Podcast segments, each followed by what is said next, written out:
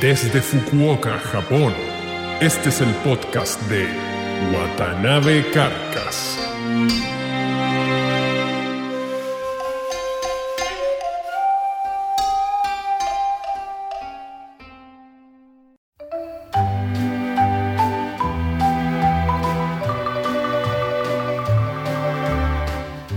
Hola amigos, bienvenidos a un nuevo episodio del podcast de Watanabe Carcas.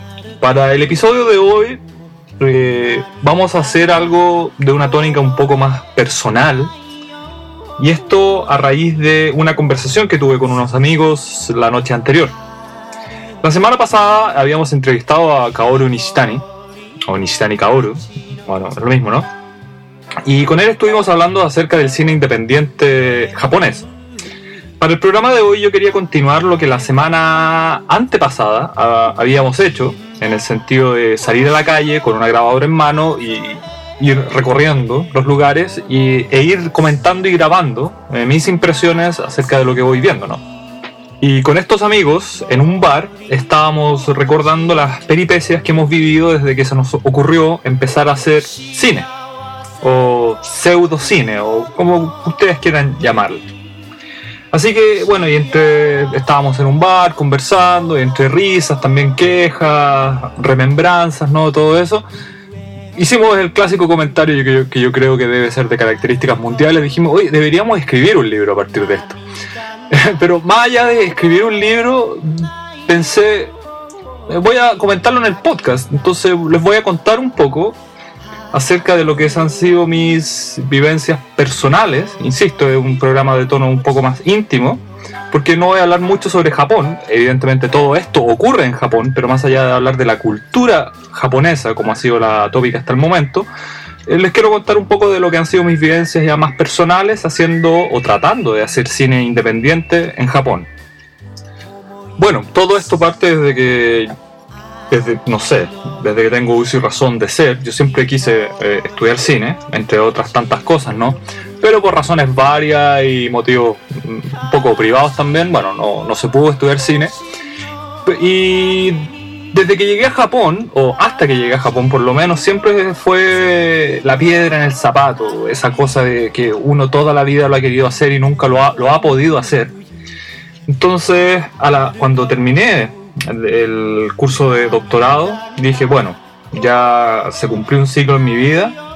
He estado durante muchos, muchos años estudiando solamente. Vino el pregrado, después vino el máster, después vino el doctorado.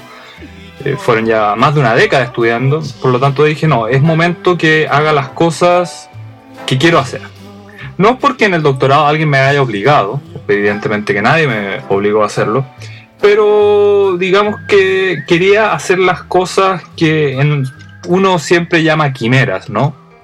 O sueños imposibles, una cosa media quijotesca tal vez, tal vez, y que por tiempo, ganas, esfuerzo, costo lo que sea, uno nunca lo hace. Así que yo tomé la gran decisión, dije, no, esta vez voy a hacer lo que siempre he querido hacer y voy a hacer cine. Ahora, todos a, aquellos que nos interesa el cine, en algún momento hemos jugado con una cámara, nos hemos reunido con, un con uno o más amigos a hacer cosas audiovisuales, que uno las muestra entre la familia, entre los amigos, pero ya más allá de eso, no más.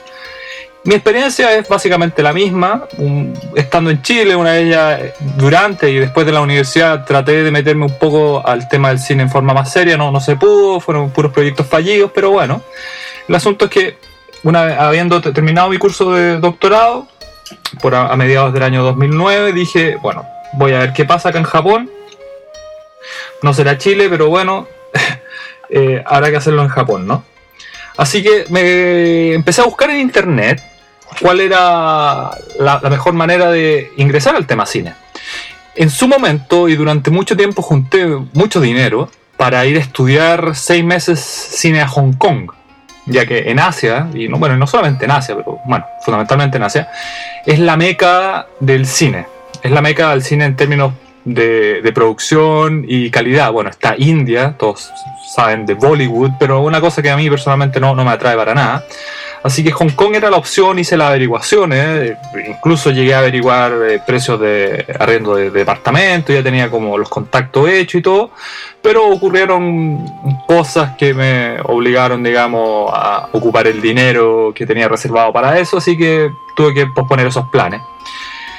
Y después, viendo en internet también, descubrí que en Fukuoka había un grupo de cine independiente que bueno, se hacían llamar grupo de cine independiente. Yo nunca me quedó muy claro qué, era lo que hacían por la descripción que ellos tenían en el sitio web, así que los contacté y fui a verlos un día que ellos estaban haciendo sus cosas ahí y descubrí que eran un círculo de gente amateur, cada uno con su profesión, desde abogado, ingeniero, agrónomo, hasta gente relacionada con las artes, que se fotografía, danza incluso había gente. Y estaban todos haciendo cine o, por, trabajos audiovisuales. Entonces me explicaron un poco la tónica y ellos funcionaban en un grupo nominalmente de 90 personas, pero en realidad ya más en la práctica no más de 30, en los cuales eh, en este grupo ellos se reúnen o se reunían los fines de semana. Eh, este grupo yo lo conversé la semana pasada, se llamaba Room Number F o pieza número F. Y ellos se juntaban los fines de semana a hacer producciones audiovisuales. Alguien presentaba una propuesta de guion llenaba un formulario, porque ellos tenían sus, no, tienen sus normas internas, ¿no? Y uno postula, entre comillas, cierto cargo, ya yo me quiero hacer cargo de la cámara, yo me quiero hacer cargo del sonido, según la experiencia que uno tenga y según las ganas que uno tenga de aprender. Y así iban saliendo producciones audiovisuales. Entonces fue una experiencia bastante interesante al principio, ya que mi experiencia con el cine fue haber tomado, qué sé un par de ramos audiovisuales cuando estaba estudiando diseño gráfico en la Universidad de Chile. Después trabajo en forma más independiente y también lo que uno siempre está viendo en internet, de lo que uno siempre está leyendo, hurgando y también en forma autodidacta, ¿no? Entonces, ellos participé como asistente de dirección, es decir, el goma del director, y un cargo nominal, porque en todo esto del cine independiente no existen los asistentes, porque en este mundo del cine independiente de bajo presupuesto, y ya lo hablábamos la semana pasada, George Lucas es un director independiente, pero estamos hablando de muy, muy bajo presupuesto, una cosa muy under. El director generalmente se autoproduce los cortos, eh, qué sé yo, hace la cámara, muchas veces hace sonido, hace todo, y el resto son gente que, que le ayuda. Pero Entré nominalmente como asistente de dirección de un cortometraje que se estaba haciendo. Se terminó, el cortometraje. Después alguien propuso el guion para hacer una animación stop motion, cosa bastante interesante porque yo nunca había hecho una animación stop motion, más allá de haberlas visto, ¿no? Obviamente. Y fue bastante interesante hacer la dirección de arte. Ya una cosa más seria, que se iba a hacer las maquetas, hacer eh, prototipos, generar eh, una historia qué sé yo, por ejemplo, el concepto de cómo resolver con cámara forzada, con perspectiva forzada, el efecto de paralaje cuando un personaje corre. Y eso tuve que diseñar un set que tenía dos metros del ancho por dos metros y medio de, largo, el cual eran tres secciones paralelas que se iban desplazando a diferentes velocidades según el personaje cuando este corriera. No quiero explayarme mucho en la cosa técnica aquí porque estos son participaciones en otros proyectos que no son míos, ¿no? Se acabó ese proyecto, la directora o no sé quién ahí tuvo la culpa, no tengo idea, nunca se editó. De hecho, me siento hasta la fecha de hoy me siento culpable, ya que, ya que le pedí a un amigo que vive en Inglaterra, el que me está ayudando a hacer Pancho Hope, el que me está haciendo el que me está ayudando a hacer las composiciones musicales de mis proyectos, le pedí que hiciera la banda sonora. Hizo una banda sonora, sonora de muy muy buena calidad, de gran gran sonido. Y la edición nunca se ha concluido, no sé si se va a concluir, no sé si se va a hacer, no sé cómo es la cosa, pero bueno, ahí quedó el asunto. Y después ya vino mi oportunidad de presentar mi propuesta de proyecto en la cual yo quería dirigir y podría haber sido mi, debut, ¿no? Y empecé a pensar lo que iba a ser la historia. Una vez que pensé la historia, escribí el guion completo, eh, el guion técnico y el guion narrativo, y empezaron todos los problemas. y ahí se vino todo, fue todo cuesta arriba, se vinieron todos los problemas y aprendí a hacer desde ese momento lo que estoy haciendo ahora. ¿Qué ocurrió? Bueno, En este mundo del cine independiente, por lo menos, insisto, estoy contando la historia del cine independiente en Japón y en especial en Fukuoka. En este mundo del cine independiente, ah, yo diría que hay fundamentalmente dos tipos de. ¿Cómo decirlo? Dos grupos de, de personas. Deben haber más intermedios, pero desde mi perspectiva personal, yo creo que hay solamente dos grupos. Uno están las personas que quieren hacer cine en términos de jugar a hacer cine. Es decir, juntarse los fines de semana, pasar un rato agradable eh, creando historia y después mostrarla a los amigos, a la familia o a los interesados. Y por otro lado está el grupo de gente que quiere hacer cine, pero que quiere ir escalando, quiere ir haciendo cosas y al mismo tiempo aprendiendo hasta llegar a un nivel eh, profesional y de poder entrar al medio profesional y, y eso, bueno, y si no es profesional, por lo menos a un nivel artístico y un nivel técnico superior a lo, a lo normal, ¿no? Llegar a competir en algún festival, ganar premios, mostrarse, algún día caminar la alfombra roja en algún festival, qué sé yo, ese, tipo de personas. Yo no estoy diciendo que uno sea mejor que el otro grupo, simplemente son objetivos diferentes. Personalmente yo me considero en el segundo grupo, eh, las personas que quieren aprender a hacer cine, llegar a un nivel técnico superior eh, y poder consolidarse haciendo eso, ¿no? Entonces ahí empezaron los problemas, porque yo en algún momento les conté que los japoneses tienen reglas para todo y, es difícil ir contra la corriente cuando las reglas son muchas.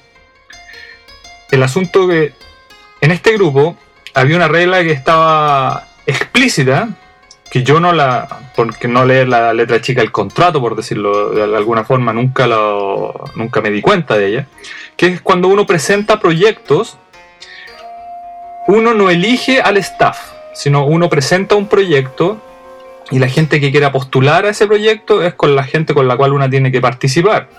Y más encima tiene que ser gente que pertenezca al mismo grupo. Yo desde el principio no, empecé a buscar gente por mi cuenta y elegir gente a dedo. Entonces ya se generaron los primeros conflictos al interior de este grupo pieza número F. Eh, después me voy a explayar un poco más en, este, en estos problemas. El asunto es que yo partí con una idea loca y muy patuda de decir, ya voy a hacer una película de 90 minutos. Y todos quedaron como, wow, pero es que nadie ha hecho una película de 90 minutos hasta el momento. Y más encima va a ser de horror. ¡Wow! Todos hemos hecho solamente dramas existenciales porque no nos da el dinero para más. Y bueno, y dije, no, yo creo que sea una película de horror de 90 minutos. Como yo no tenía idea de nada, no conocía contactos, no conocía gente, no tenía nada, eh, este personaje con el que hablamos la semana pasada, Kaoru Nishitani, fue el que me ayudó a producir. Él pasó a ser directamente el productor de esta cinta, ya que él estaba muy convencido, le gustó mucho la historia y empezó a reunir a los recursos necesarios. Él está de acuerdo conmigo de que los recursos había que buscarlos fuera de este círculo porque dentro del círculo solamente había gente que estaba interesada en jugar y no en hacer la cosa seria. Por lo tanto, empezó a hacer los contactos y este sujeto conoce mucha, mucha, mucha gente y gente profesional ya que digamos gana dinero haciendo esto y con un nivel técnico muy alto y a ellos les, gusta apoyar a cineastas que están recién empezando, ¿no? Entonces él se contactó con la gente, él estaba convencido de, mi historia, pero al hacer el cálculo económico se dio cuenta que esto iba a ser un proyecto muy, muy caro. Entonces él me dio la idea de, mira, ¿por qué no ocupas todo este dinero que tienes destinado para hacer esta película de 90 minutos y haces un muy, muy buen trailer de 5 minutos? Me convenció, así que elegimos solamente una escena de la película y esa escena fue la que íbamos a transformar en un trailer extendido, por decirlo de alguna forma. Para que se hagan una idea, este trailer eh, iba, a costar en su producción 300.000 yenes. Que, si no me equivoco, debería ser aproximadamente, desde un segundo, ya está hecho el cálculo, eh, 300.000 yenes equivale a 1.700.000 pesos. Ahora, un millón setecientos mil pesos suena harto, pero en términos de cine es realmente muy, muy poco. Entonces, imagínense que hasta el momento había, hay gente que ha hecho películas independientes con una cámara, con una Handycam o casi con una cámara del teléfono móvil, películas de 60, 70 minutos por no más de 50 mil yenes. Y yo el patúo, en forma primeriza, eh, dije, no, yo voy a hacer algo con 300 mil yenes de inmediatamente. Entonces, de, inmediatamente en el medio de Fukuoka pasó a ser el cortometraje con la producción más cara que se había hecho hasta el momento. Lo otro que este productor me, llenó de personajes que eligió él, porque yo insisto, yo, no conocía a nadie y no lo estoy culpando él tampoco, sino que estoy eh, diciendo las cosas como son, ¿no? Y me presentó personajes y al final el staff creció y creció y llegué a tener un staff de 36 personas. Que insisto, para un medio independiente donde una película de 90 minutos se puede hacer entre 6 personas, yo tenía 36. Imagínense que yo tenía un asistente de dirección, cada productor, que había dos productores, un productor ejecutivo, bueno, habían tres productores, un productor ejecutivo, un productor de, de, línea que se llama y un productor. Cada uno tenía su propio asistente, los maquilladores tenían asistente, el encargado de iluminación tenía asistente, el cámara tenía asistente, había asistentes de, de todo. Entonces yo dije, bueno, hay mucha gente, hay mucho dinero, se va a poder hacer esto. Y el trailer eh, para que no les quiero contar la historia completa, pero el asunto ya lo conversamos la semana pasada un poco. Fue esta escena se grabó teniendo en cuenta que la escena iba a ser una niña escolar que era violentamente atacada sexualmente en un túnel oscuro. Técnicamente esto iba a ser grabado en, cámara de alta definición, blanco y negro, muy muy alto contraste, casi sin tonos intermedios de, de grises y eso es lo que se iba a hacer. Teníamos un ingeniero en sonido. Bueno, de hecho, de todo el staff de estas 36 personas, lo únicos que eran profesionales, eh, que, digamos, insisto, trabajan por esto y estudiaron eso, era la encargada de maquillaje, eh, la encargada de iluminación y el ingeniero en sonido. Teníamos un ingeniero en sonido para hacer la, mezcla de audio ahí en vivo, ¿no? Entonces se grababa. Y todo el resto eran amateur. Entonces, se reunió el dinero, se reunieron los permisos, porque imagínense, yo les conversaba la semana pasada de el tener que pedir la cantidad de permisos que hay que lograr es una cosa, este, para mí todavía sigue siendo un trauma. Para este sujeto Nishitani Oro es algo con el cual se mantiene la calidad. Si ustedes escucharon el podcast de la semana, van a entender, de la semana pasada, eh, podrán entender a qué me refiero. Para mí es realmente algo que solamente, como dirían los gringos, los americanos, es un pain in the ass. O sea, son solamente problemas y yo creo que es por joder. Porque hay que cantear una cantidad de permisos impresionante. Nosotros grabamos una escena en un parque donde se empezaba toda la, acción. La cámara hace un paneo, es decir, la cámara se mueve de, izquierda a derecha o de derecha a izquierda.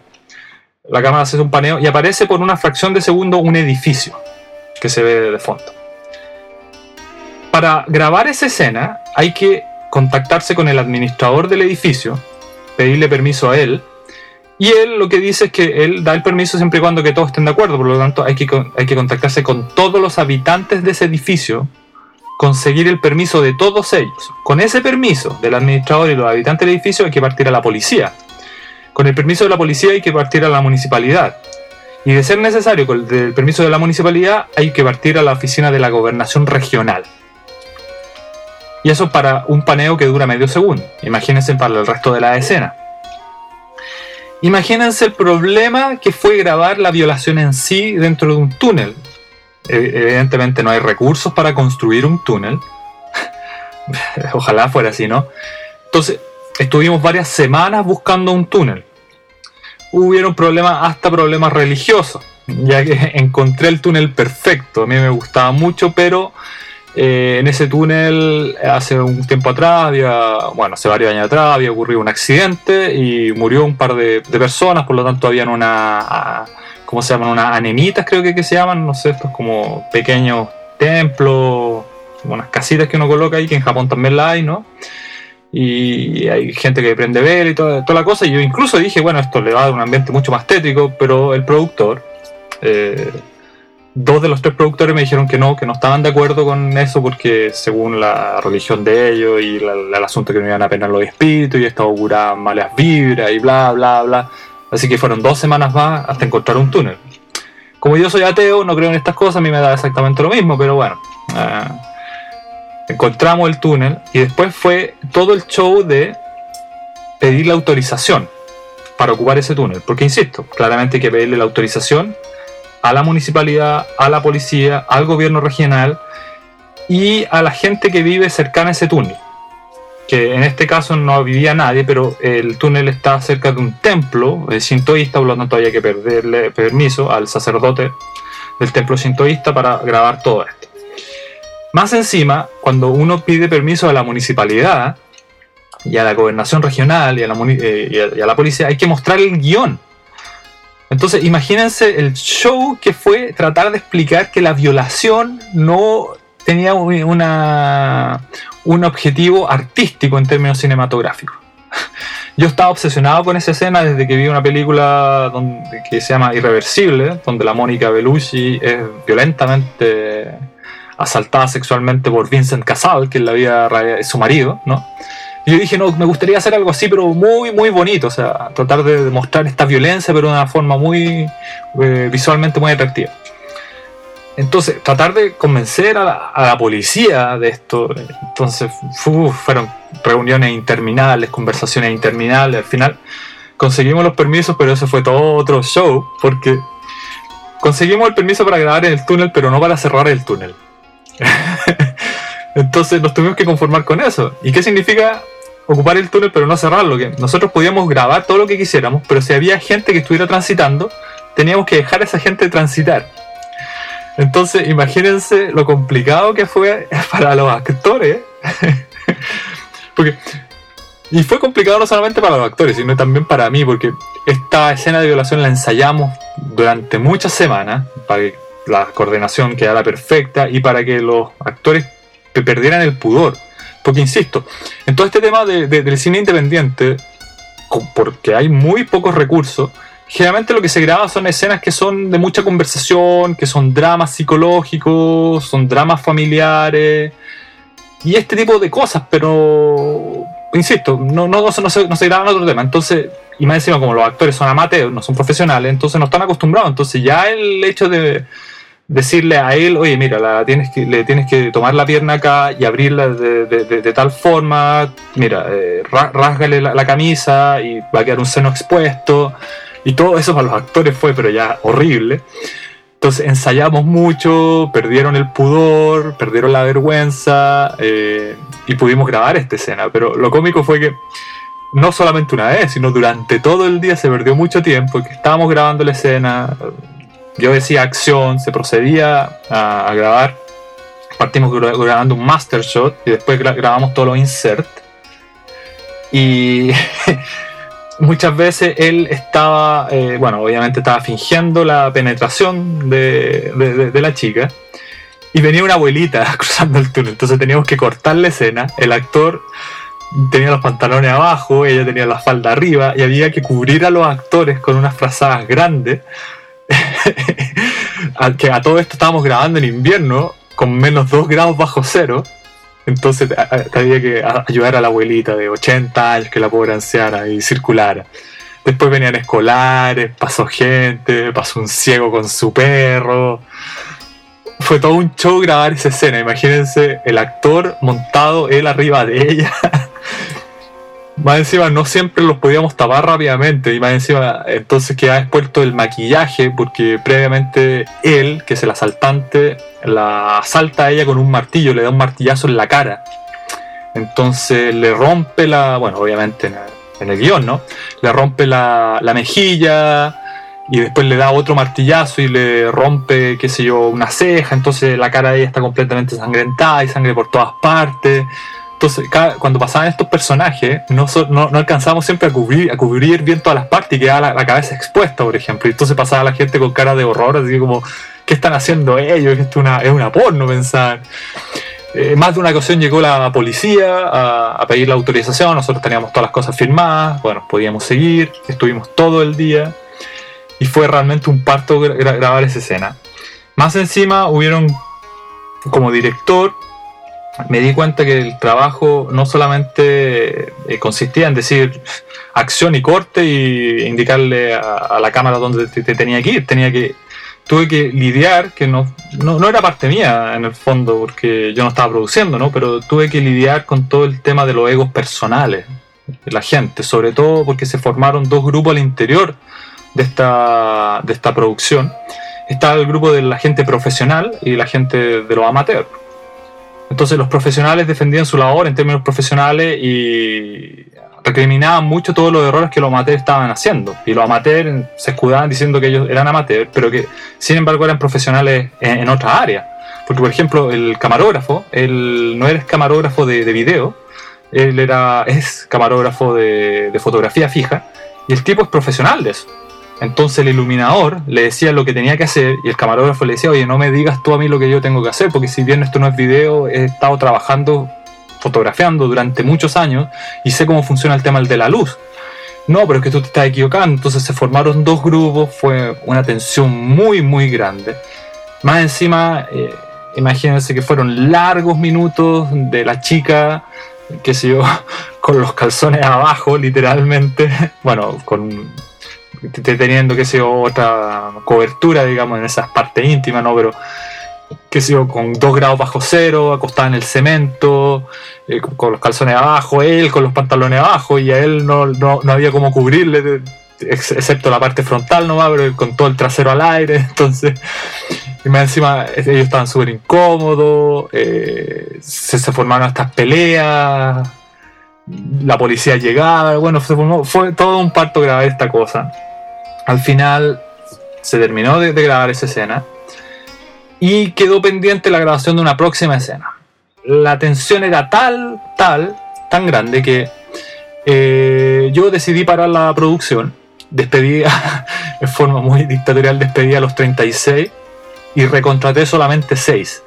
Digo recontratar no en términos económicos, sino que eh, los, llamé para que siguieran participando solamente 6 y con ese, como se diría en inglés, el Skeleton Crew, un, un equipo muy básico, logré filmar, o más que filmar, grabar la escena inicial, que era una conversación que tenía esta chica con su novio en el parque, donde, eh, bueno, ocurrían varias cosas, no, no, no tan violentas.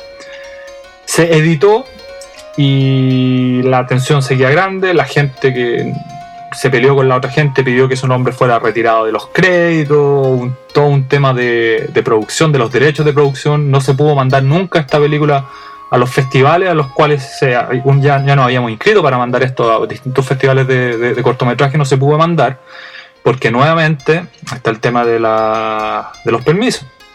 Porque como todo esto es amateur, como todo esto es profesional, se funciona básicamente con una especie de contrato, qué sé yo, de palabra, una cosa en media Creative Commons, en el sentido de que los 36 miembros de la producción tenían que dar su autorización para mostrar esto en forma pública.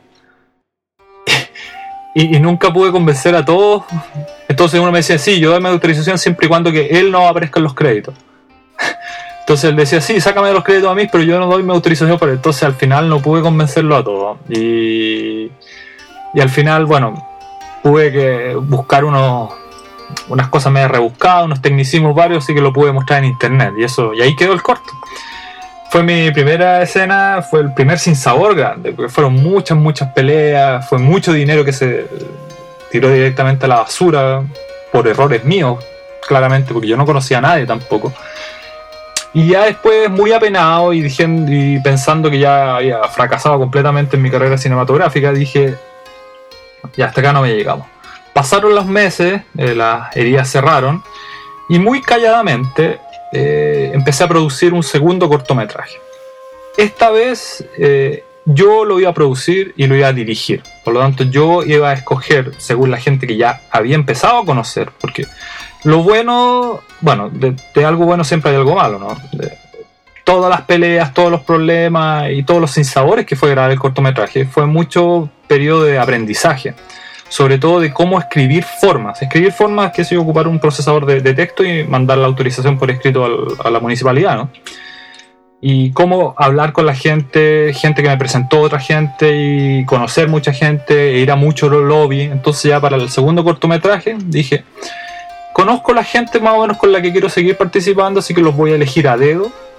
Y no me quiero quedar en esta cosa chica del drama y quiero hacer cosas que vayan un poco más allá. Entonces reuní un equipo de gente de no más de 13 personas esta vez y les dije que quería participar con ellos y que si ellos querían participar conmigo. Les expliqué la historia un poco, ellos estaban muy felices con la historia, pero les dije que íbamos a participar, íbamos a hacer esto solamente si se cumplía esta condición, la cual era que cada nueva producción que nosotros hiciéramos tenía que doblar en calidad a la que, a la que le precedía. Y así fue como grabamos un segundo cortometraje, el cual es la historia, es un drama familiar de una chica que vive con su padre y no con su madre porque los padres son separados, porque la madre tiene depresión postparto, eh, la madre odia a la hija, la hija sin embargo debe estar con la madre de todas formas y la hija ama al papá, eh, perdón, la hija odia al papá, el papá ama a la hija, pero la hija, el papá quiere que la hija esté con él y no con él, con la madre, entonces se producen puros dramas, todo esto ocurre dentro de un auto. Eh, fue muy complicado grabar esto de un tema de temperatura. Imagínense, nosotros grabamos este cortometraje al interior de un auto, dentro de un garage. Entonces, literalmente al interior del auto, cuando estábamos grabando, eh, había que grabar escenas largas, en conversaciones muy largas de 5 o 6 minutos. Dentro del auto, 60 grados. Entonces, los actores completamente deshidratados. Cómo hacer para meter ventiladores y que no molestaran el micrófono y también fue un desafío bastante grande porque tuve que pedir esta vez yo solo, solito como Dios me tiró al mundo casi. Tuve que pedir a la policía, eh, permiso a la policía porque había que, grabar que un automóvil se echaba a perder o como decimos en Chile quedaba en pana en mitad de la autopista. Entonces había que pedirle permiso al gobierno regional, a la dirección de tránsito regional, y pedir la autorización para grabar ahí, ¿no? Y nuevamente nos, nos dieron la autorización, pero no podíamos bloquear el tránsito. Entonces también fue todo un show grabar este tema, más encima tuve que... Había una escena que ocurre a, la, de, a, las orillas del, del, mar, en una caleta de pescadores. Entonces tuve que pedirle permiso al gobierno regional, a la policía, al presidente de la Asociación de Pescadores de esa área, a cada pescador a cada pescador el cual su bote iba a aparecer. Y era un tiro de cámara de no más de medio segundo. Entonces, también varios meses pidiendo permiso, ensayando con los actores. Pero finalmente logramos hacer eso. Y eh, afortunadamente después con el tiempo empecé a conocer a más gente y ya me empecé a, desvincular un poco de este círculo de cine independiente que se llama, o se llama, o no sé si se funcionando ellos, eh, pieza número F, porque, insisto, no, no estaban en la misma parada, en la misma actitud que yo tenía. Así que empezamos después llamé al guionista con el cual ya había trabajado en el, segundo proyecto. Que todo esto, el primer corto el del túnel se llamaba en latín Liberateme. El segundo se llama Empty o vacío o cara en, japonés. Y ya el tercer cortometraje, el cual lo estamos produciendo ahora. Y por eso quiero hacer este corto, porque, o sea, perdón, este podcast, porque marco un hito. Ya les voy a contar por qué. Eh, que se llama Burning Sun o Sol Ardiente. Entonces, yo tenía la, eh, idea en la mente de, una, una, idea que yo vi en una película que se llama Mishima, de un director que se llama Paul Schrader, una película maravillosa, y hay una escena que me gusta mucho que dije esto lo tengo que replicar. No les quiero decir qué escena porque en algún momento les voy a dar el URL o no sé, el que quiera pedirme el DVD se lo mando, no sé, después vemos eso, pero quiero que se llene una sorpresa ahí. El asunto es que esto ocurre en la Segunda Guerra Mundial en el último día de la guerra, y es la relación entre un oficial de ejército y su esposa, que él vuelve a la casa una vez de que el emperador Hirohito ha hecho su discurso por radio anunciando la rendición incondicional del Japón. Él vuelve a la casa, se quiere suicidar. La esposa lo trata de convencer que no. Hay un dime y direte de 40 minutos donde hay mucha una, hay una tensión ahí entre la pareja, hay una cosa muy, muy erótica también que hay, que hay que grabar. Y al final él está convencido de que hay que seguir viviendo, la mujer lo logra convencer, pero ella pierde el interés en él y al final ella lo mata a él y después se suicida. Como ya se podrán haber dado cuenta, todas mis ideas para guiones son muy hermosas piezas. el asunto es que hay una escena eh, que hay que construir un set. Porque esta cosa de esta película Mishima, hay una escena que me gusta mucho donde las paredes caen y yo dije, quiero hacer esto hoy. No les voy, insisto, no les voy a dar más, más, más detalle. Entonces, para lograr eso, nosotros podíamos haber grabado esta escena en un ryokan, que son estos hoteles eh, que están de estilo muy antiguo, que hay muchos en Japón, y que son de, podrían haber simulado la época, pero no, yo quería que estas paredes cayeran, entonces había que construir un set. Y resulta que todos me dijeron, eh, o la gente que ya está en conocimiento de este proyecto, que era imposible, porque lo estábamos haciendo con, en forma independiente, o sea, de partida hasta la fecha nadie ha hecho en, eh, en, cine independiente a este nivel, a nadie se le ocurre construir un set. A nadie se le ha ocurrido hacer una película de época, porque hay que incurrir en el tema disfraces. Eh, o vestuario, no disfraz, perdón. Eh, vestuario. Y dije, no, no, es que hay, que hay que de a poco ir subiendo los escalones para ir al segundo nivel. O sea, la próxima película que quiero hacer, de hecho, es de, ciencia ficción. No, no, no, no tengo idea cómo, pero recién estamos saliendo del problema de este. Entonces, con esta actitud mía, en el fondo de no, no, de que hay que hacerlo, enganchó mucha gente también que estaba con una actitud. Oye, si este tipo está tan convencido y, lo quiere hacer, bueno, subámonos al carro y lo, hacemos juntos, que se ve interesante. Y se empezó a subir gente, nuevamente con un staff de no más de 15 personas, porque no, no quiero más gente tampoco. Y empezamos a, construir esta, esta cosa, esta, esta historia. Eh, le pedí al guionista que, en base a una idea original que tuve yo, que escribiera el guion, se, tradució, se tradujo perdón, al, japonés. Eh, esta vez sí estoy contando con los servicios profesionales de una eh, directora de arte, que en realidad ella es ah, diseñadora arquitectónica, pero que le gusta mucho esta cosa del, cine y el diseño. Entonces ella se encargó de, la parte, nada más que de, la dirección de arte. Entonces, insisto, esta, esta cosa está marcando varios hitos porque, por lo menos en Fukuoka es la primera vez que una película tiene una diseñadora de arte. Porque eso no existe a este nivel, ¿no? Y está a cargo de hacer el diseño del, vestuario, el diseño, hacer la investigación de, la pieza de, de, aquella época. Hemos entrevistado sobrevivientes de la Segunda Guerra Mundial. Eh, nos conseguimos uniformes, nos conseguimos espadas, katanas, hemos estado meses buscando muebles de la época, nos conseguimos tatami, que son esta como piso de esterilla que uno a veces ve en las películas japonesas, nos conseguimos esta fusuma, que son estas murallas como de, de papel que se ven en las películas, ¿no? Y empezamos a construir el sábado, hoy día en este momento es jueves, cuando están escuchando este podcast, y el sábado que viene ya empezamos a construir literalmente, porque todos estos meses solamente ha sido preproducción y conseguir las cosas, conseguir los permisos. Eh, tuve que conseguirme un gimnasio eh, para grabar esta escena donde las murallas caen y un gimnasio que es bastante grande. y, en medio del gimnasio vamos a construir este set eh, insisto, conseguirnos todo y ensayar y ensayar y ensayar con los actores, porque dentro de esta cosa, de esta compulsión que tengo por, por experimentar cosas en términos audiovisuales, quiero hacer un plano secuencia, que para la gente que no entiende, un plano secuencia es un plano continuo. Porque generalmente, por ejemplo, cuando hay dos personajes conversando, generalmente la cámara le muestra la cara a uno, corta, le muestra la cámara al otro. Ese corte eh, limita la extensión de un plano que en realidad técnicamente es un corte, pero después cuando pasa, después de la edición pasa a ser un plano, ¿no? Un plano secuencia es un plano continuo donde no hay corte, donde no se van intercalando imágenes, donde la cámara está continuamente grabando algo y la cámara se puede mover en distintas modalidades, puede hacer paneo, puede hacer zoom, mm, puede ser dolly, pero eh, la cámara no se corta, entonces es un plano secuencia de 40 minutos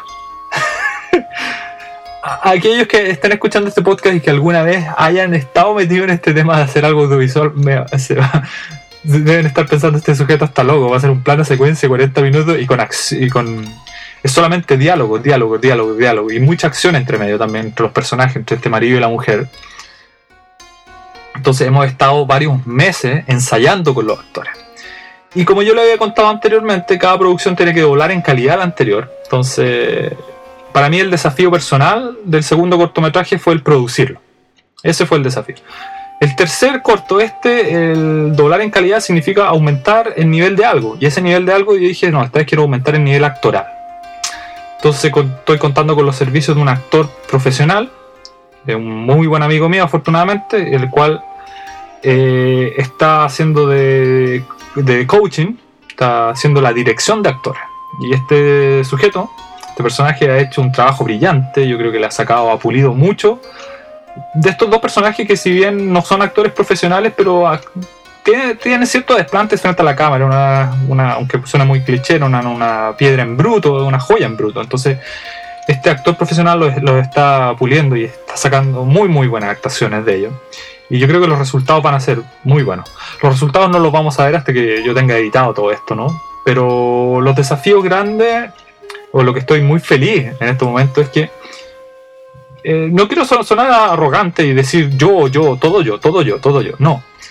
Pero el asunto es que he estado desde el 2009 hasta la fecha, ha sido mucho sacrificio, sobre todo en términos económicos, porque todo este dinero que sale directamente de mi bolsillo. el estar haciendo estas producciones audiovisuales y el estar feliz con uno mismo y, sentir de que todo lo que uno ha querido hacer durante toda la vida, finalmente uno lo está logrando. Probablemente no de la mejor forma, pero tampoco es de la peor forma. Entonces, toda la gente que, no sé, si hay algún abogado escuchando y toda la vida el sujeto ha aprendido, ha querido hacer cocina, eh, le puedo asegurar que si puede, eh, trate de dejar por un tiempo la jurisprudencia y que se dedique a la cocina y se va a sentir muy, muy realizado, que es lo que me pasa a mí en estos momentos. O sea, eh, yo llego agotadísimo después de estas sesiones maratónicas donde tengo que literalmente ir a otras ciudades, volver para conseguir equipo, eh, que sé luces, cámara, micrófono, todo, muebles, ir a supervisar el vestuario, los géneros que se están ocupando, ir a supervisar, qué sé yo, el ensayo de los actores, todas estas cosas, eh, es muy, muy cansador, pero me, me, acuesto con una sonrisa en la cara porque estoy haciendo lo que toda mi vida he querido hacer. Y más encima en Japón, entonces ya el sueño del pibe, como diríamos en Chile.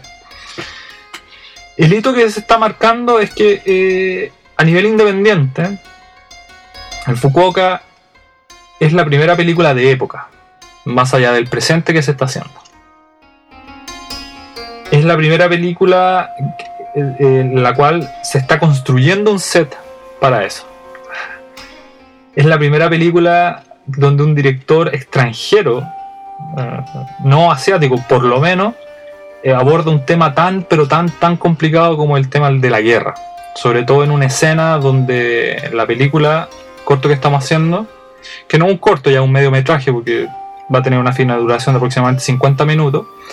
Hay una radio de la época, la tuve que ir a comprar el otro día, en el cual aparece, o a través de, la radio se logra escuchar la voz del emperador Hirohito, dando su... Entonces va a marcar mucha polémica. Entonces, bueno, no existe mala publicidad, pero es un tema muy sensible, dirigida por un director chileno, por un guionista norteamericano, con una productora ejecutiva que es mi esposa en este momento, que bueno, ella me ayuda a poner mucho del dinero, ¿no? Por lo tanto, tiene el cargo de productor ejecutivo, ¿no? China. Ir con un staff japonés, un director de actores español. Entonces, yo creo que va, a haber mucho que, hablar y insisto, ayer en este bar en la noche con parte del staff estábamos recordando porque muchos nos iniciamos en este tema de la producción audiovisual más o menos durante el mismo periodo y estamos recordando nuestro, nuestros comienzos y todas las peleas que hemos tenido y todos los sinsabores. Oye, ¿te acordás cuando, qué sé yo, estábamos grabando la violación y se entró esta viejita y nos reíamos mucho? O cuando alguien tuvo un accidente, eh, se nos perdían en equipo, todas las peleas y todo eso ha ocurrido. Pero bueno, se los quería contar de alguna forma. Y esto ha sido lo que es hacer cine, no he sido tan detallado ¿no? esta cosa, pero esto es lo que significa hacer cine independiente en Fukuoka, Japón. Cosas bizarras que se me vengan a la cabeza o anécdotas, que sé yo, tengo patentes las del primer corto, las del túnel. Que por ejemplo, eh, el ensayo general, tuvimos que ensayar la violación, la enseñamos un día de enero a las 3 y media de la mañana, nevando. Entonces, claro, estábamos en el túnel, ¿no? Pero afuera estaba nevando y eran las 3 y media de la mañana y estos dos sujetos, uno estaba violando al otro. Oh, fue, fue, un chiste esa cosa. O el tema, porque esto fue grabado en blanco, en blanco y negro, alto contraste. Y el problema es que, por ejemplo, está la, la camisa escolar, que es blanca. El problema es que eh, la piel de la chica era muy, es muy blanca, entonces en este alto contraste se fusiona el color de, de la piel con la camisa, entonces se ve demasiado extraño. Por lo tanto hubo que ocupar colores que al ser pasado en blanco y negro dan la sensación de tener una tonalidad en color que delimita ra- rangos. Entonces, qué sé yo, la camisa de ella era rosada, la falda era roja, así unos colores que no que no se juntan para nada. Sea, Uno los mira y les duelen la- las muelas, ¿no? Fue, horrible.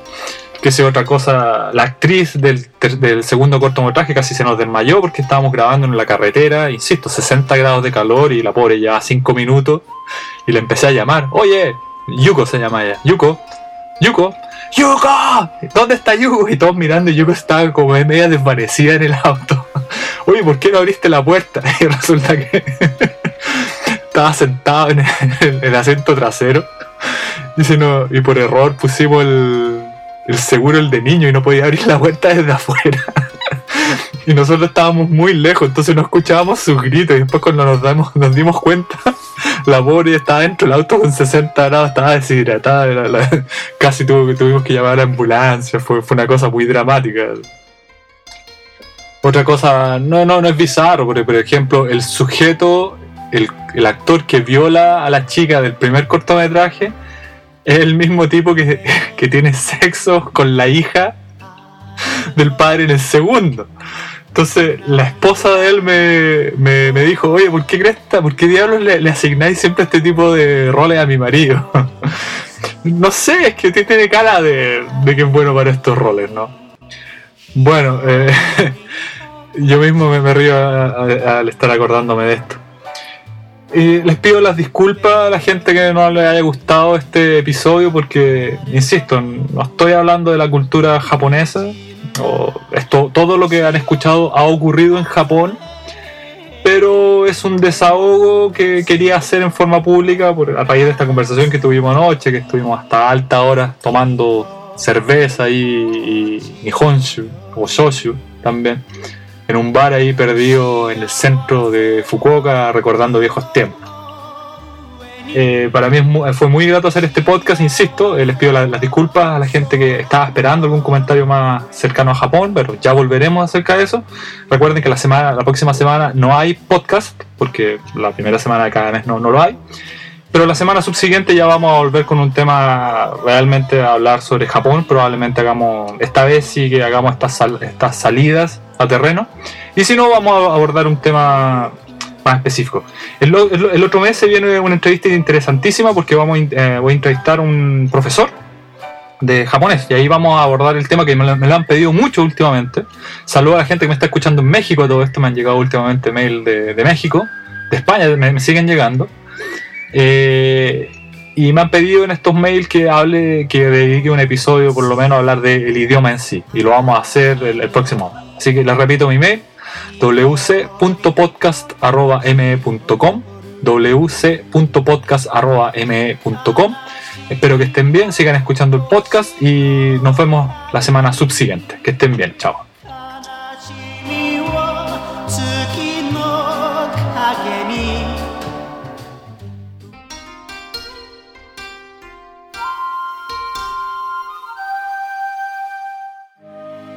Desde Fukuoka, Japón, este fue el podcast de Watanabe Carcas.